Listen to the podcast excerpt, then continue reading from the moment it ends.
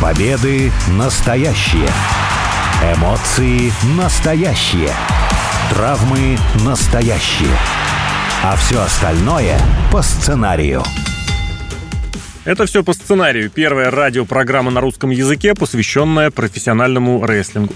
Меня зовут Алексей Красильников, у микрофона также обозреватель портала vsplanet.net Сергей Вдовин. Сергей, привет. Привет. Ну вот, собственно, и прошло главное шоу года. WrestleMania осталась позади, и, в отличие от многих других видов спорта, в рестлинге ничто не уходит на перерыв. Нет никакой паузы, никакого отпуска, никакого межсезонья. И вот именно этому вопросу хотелось бы посвятить сегодняшний выпуск программы. Дело в том, что уже достаточно давно идут споры, разговоры, дискуссии ведется – на тему того, насколько уместен, нужен, важен, необходим или наоборот, не нужен, не важен и не необходим вот этот некий перерыв, некая пауза после Расселмании. Во многих других видах спорта после финала, после главного матча, главного турнира, главного события года есть какой-то перерыв. Спортсмены набираются сил, отдыхают, кто-то залечивает травмы, которые накопились за время сезона. Появляются новые спортсмены, опять же, как раз в основном за время межсезонья. И они начинают уже новый сезон как бы с новыми силами. В рестлинге этого нет. Там круглогодично, еженедельно, все постоянно не останавливаясь. У тебя какое-нибудь сложилось мнение к текущему моменту? Насколько нужно дать отдохнуть и спортсменам, и зрителям? Ну, вообще, рестлеры периодически сами уходят на отдых. У них же есть какой-то оплачиваемый отпуск там в связи со свадьбой, например, или еще с рождением ребенка, например, декретная отпуска, такая вся штука есть. Но в Америке, насколько мне известно, вообще, в принципе, не принято, чтобы человек уходил в отпуск просто так отдохнуть. Ну, в рестлинге есть своя специфика. Человек может остаться с травмой. Травма может быть разной степени серьезности. Все равно организму иногда надо отдохнуть. И можно это использовать для того, чтобы съездить куда-нибудь и отдохнуть не только телом, но и душой. Но вообще профессиональный рестлинг, ну, там же люди, конечно, работают много и выступают много, но это не обычная работа с 9 до 5 где ты приходишь в офисе и нон-стоп трудишься. Нет, здесь ты в качалочке в свое удовольствие покачался, на ринге в свое удовольствие тоже занялся, и ну, ты тратишь, наверное, на работу в течение недели не 40 часов, или сколько там в Америке работает, 45 часов у них, рабочая неделя идет, ну, а гораздо меньше, поэтому и отдыхать надо тоже, наверное, меньше, а остальное время посвятить уже семье или какому-то другому отдыху. Поэтому для профессионального рестлера, скорее всего, это не так важно. Не знаю, как для профессионального спортсмена, потому что, например, футболист какой-нибудь, он вообще на поле-то 90 минут в неделю находится, и все, по сути. Чем он в другое время занимается? Не, ну, ну ты тоже вряд ли подменяй понятие. 90 таким. минут это имеется в виду, если одна игра в неделю, и это именно непосредственно соревновательная игра. Так-то есть и тренировочный процесс,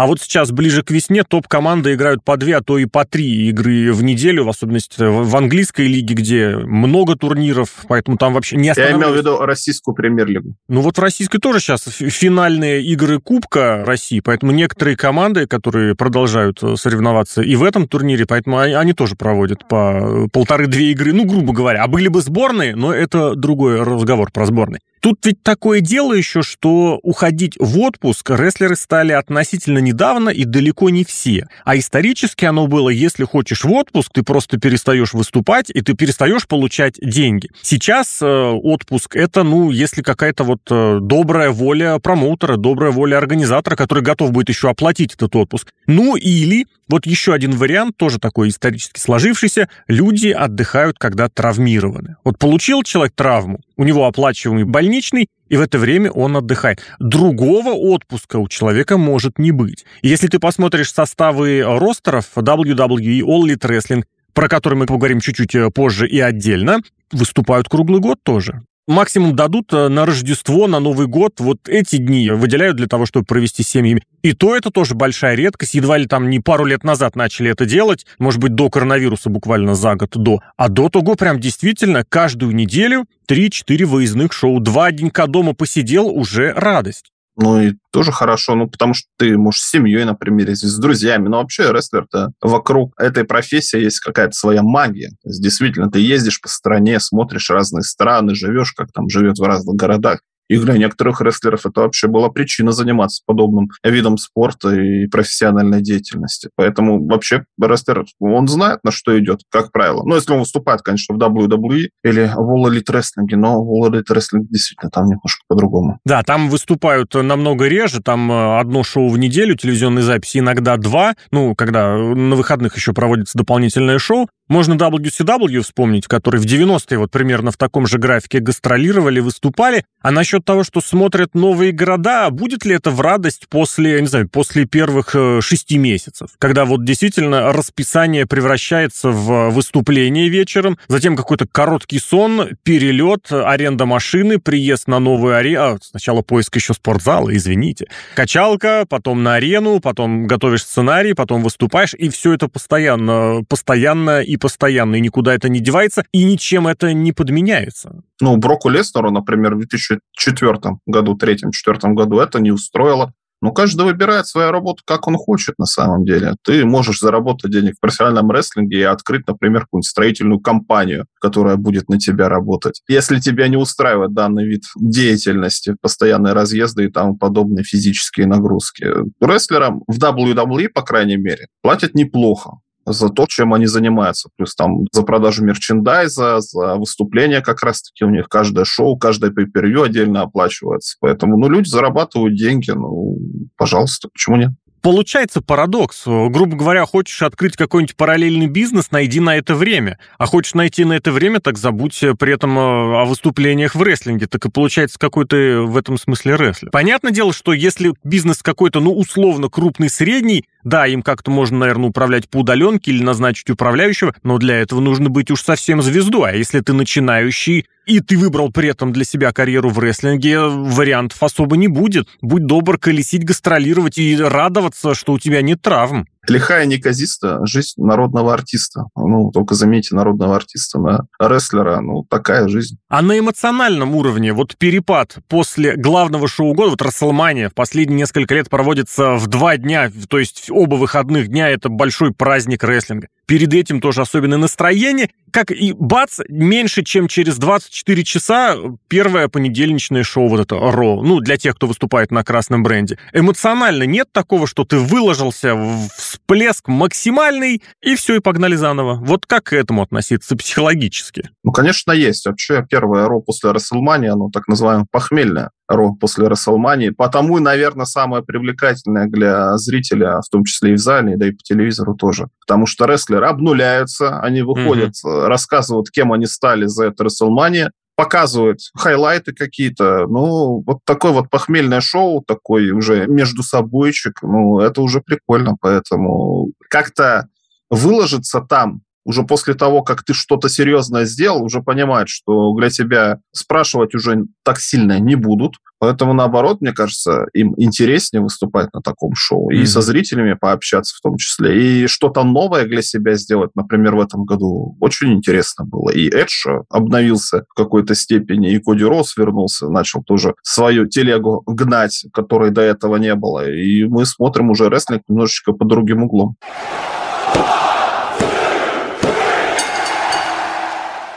Ну, допустим, с рестлерами мы разобрались. А если говорить про зрителя?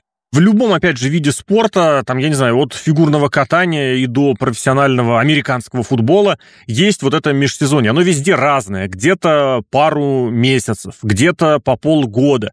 После того, как, например, российская или украинская премьер-лига переходили с э, режима игры весна-осень на осень-весна, вот это самое межсезонье становится прям очень коротким, там буквально пару-тройку недель, и отдыхали игроки, и после этого сразу продолжали с новыми силами. Почему? Ну, чтобы летнее время больше застать играми. Но про футбол это в какой-нибудь другой программе. Но, тем не менее, вот у зрителя, если говорить про спорт, вот оно действительно тоже каким-то образом накапливается желание что-то посмотреть. Зритель может соскучиться по своим любимым спортсменам. И таким образом тоже интерес еще и искусственно несколько, то есть субъективно будет э, подпитан. Ну почему я буду хотеть смотреть начало сезона? Ну потому что я давно своих любимчиков не видел. А в рестлинге нет. Хочешь не хочешь, каждую неделю они приходят. Может быть, это тоже какой-то возможный вариант для того, чтобы подхлестнуть э, рейтинги, зрительскую популярность, это сделать перерыв, дать возможность зрителю соскучиться.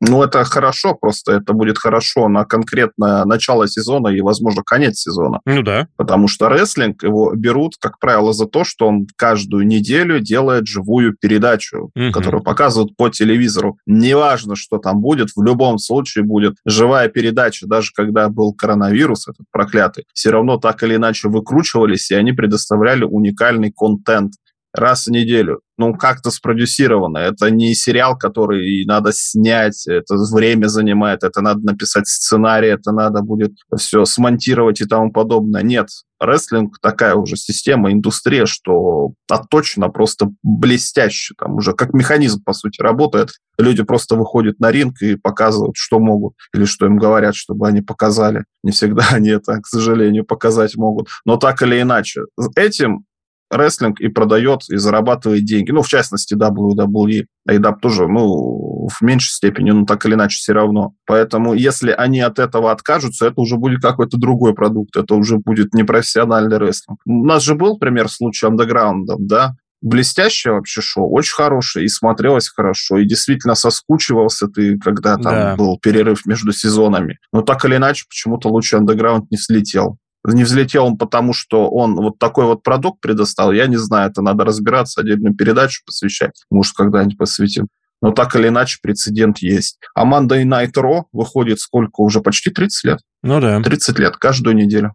Но, опять же, вот тут посмотри, э, если сравнивать, ты любишь сравнивать с другими видами уже развлечений, и, в принципе-то, вся сериальная вот эта вертушка круглогодичная, все мыльные оперы, ну, я не знаю насчет мыльных опер, латиноамериканских, в особенности, которые там тоже клепают, огромное количество серий.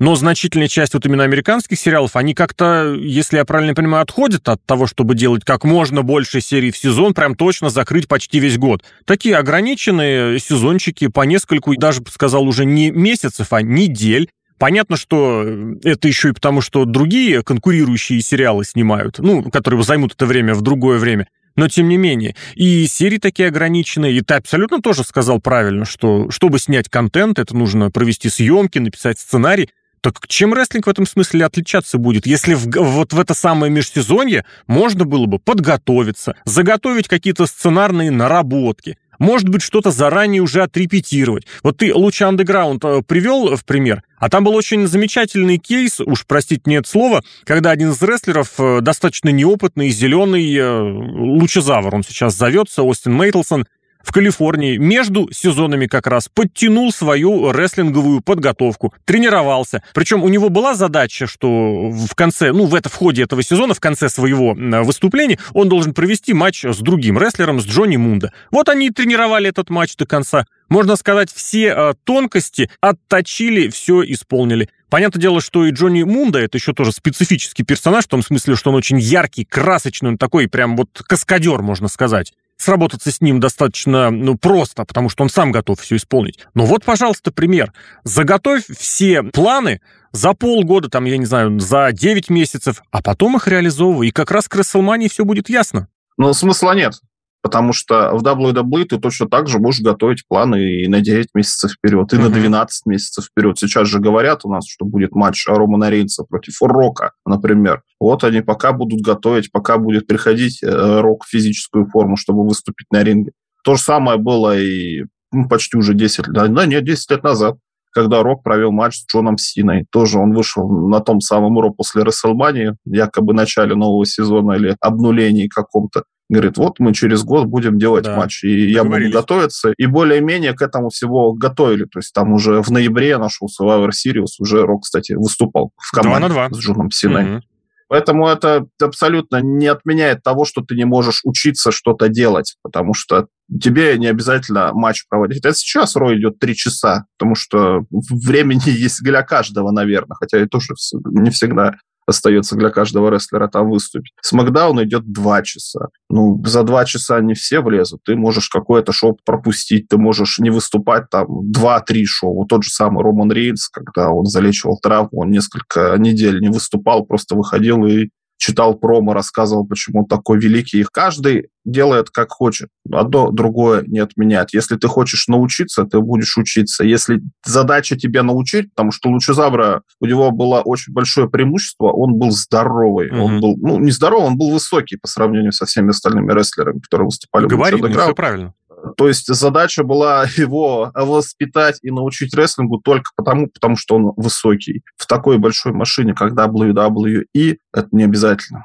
Но в любом случае тут все равно получается, что отпуск – это вещь, к которой приходят все, потому что есть всякие еще и профсоюзные и прочие моменты, которые рано или поздно начинают. Может быть, не входите в документы, то есть в контракте каким-то образом прописаны, но определенное внимание привлекается к рабочим условиям, к рабочему процессу. И если говорить о труде рестлера за последние, я хотел сказать 30 лет, но даже, наверное, за 20 э, очень серьезные изменения перешли. И вот одно из этих изменений, оно, по крайней мере, на словах очень активно заявляется в All Elite Wrestling. Вот о нем я тебе предлагаю поговорить поподробнее.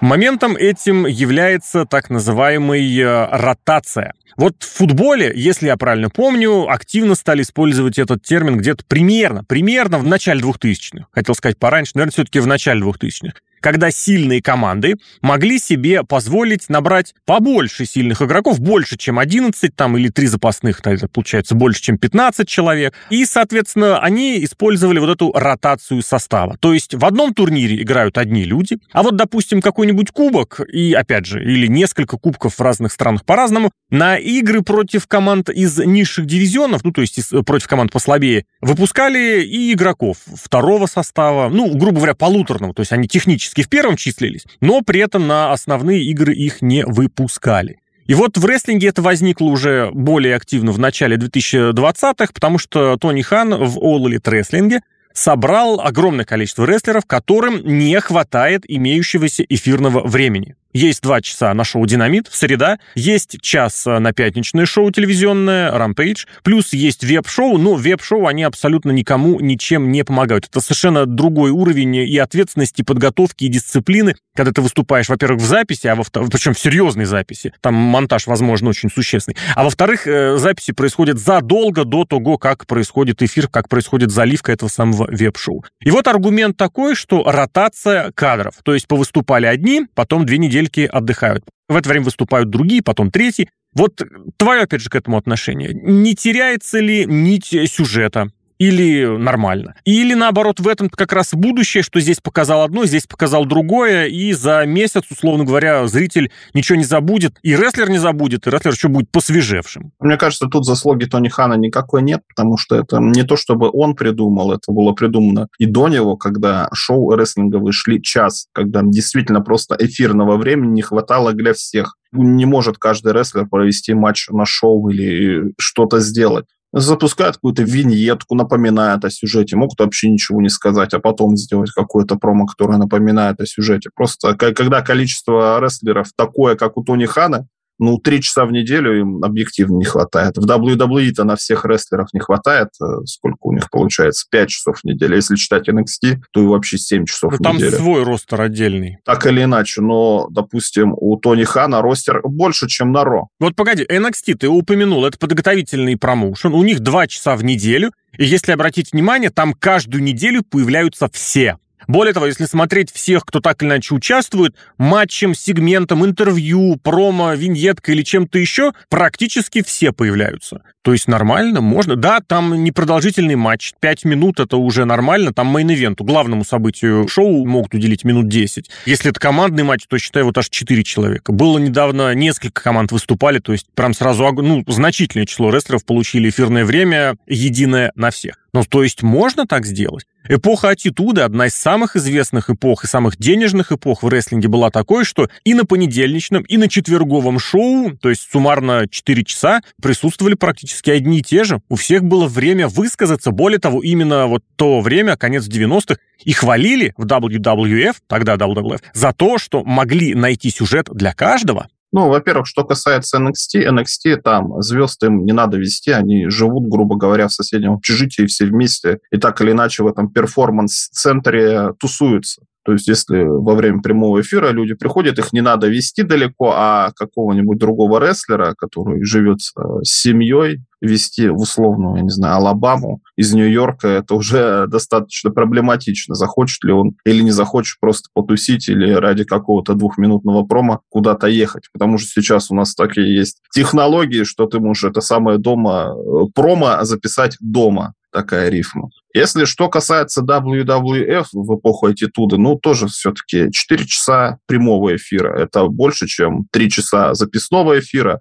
И рекламы, насколько мне известно, сейчас все-таки больше э, во время шоу. Я понимаю, что AEW придумали режим picture in picture, ну, когда во время WCW рекламы показывают... показывал еще в 90-м. Да, да, правда, разные события шоу. А тогда на рекламе сейчас научились вот так вот экономить. Экономить, не экономить, но тоже это какой-то матч, и рестлерам-то говорят, что сейчас рекламу вы там это особо одно место не рвите, как-нибудь поберегите себе, так или иначе. Сложно сказать на самом деле, но то, что у Тоди Хана слишком большой ростер, это очевидно. То, что не все в этом ростере способны выступать в таком авральном режиме, назовем его все-таки авральным, что каждую неделю где-то что-то надо делать, но объективно, что не все. К тому так, же некоторые кстати, рестлеры идут угу. специально к Тони Хану, чтобы в таком режиме не выступать. Вот, и я хотел еще сказать, что у Тони Хана еще не, не просто большой ростер, который не так часто привлекается к шоу, так еще они гастролируют-то, в принципе, только вдоль восточного побережья. Они не ездят на западное, они съездили, и все, деньги кончились, сказали, больше не поедем туда, слишком высокие цены на бензин.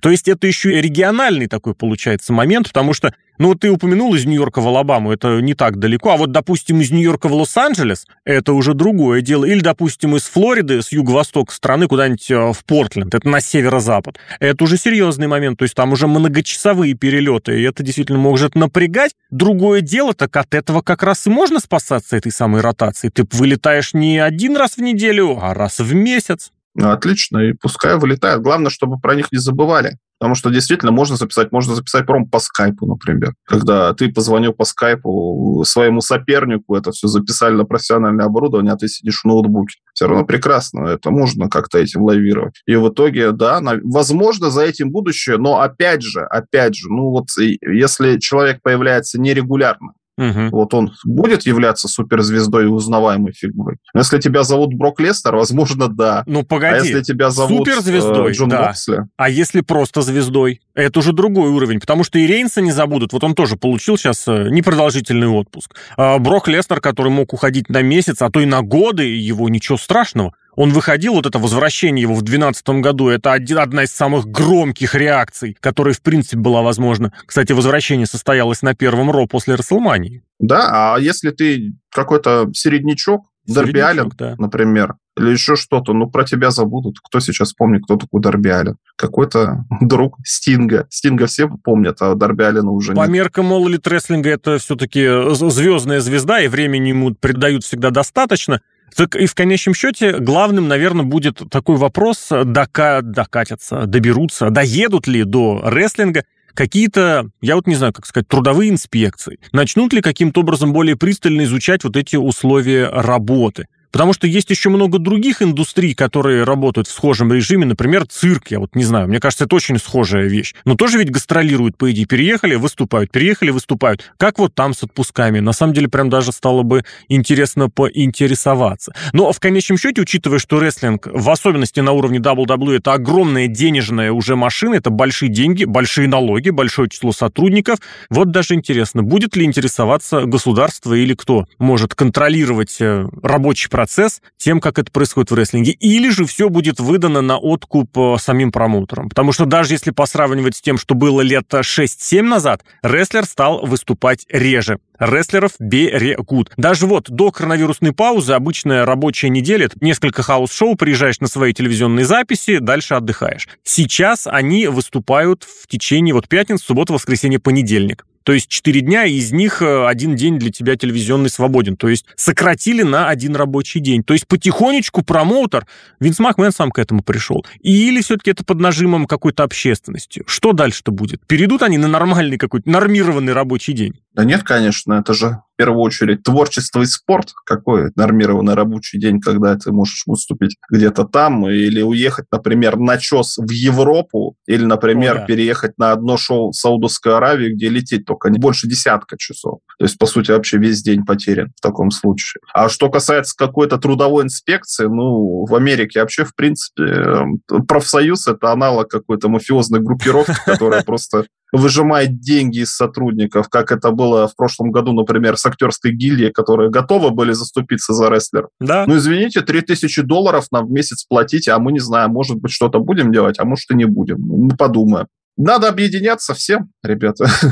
Объединяйтесь в этом силы.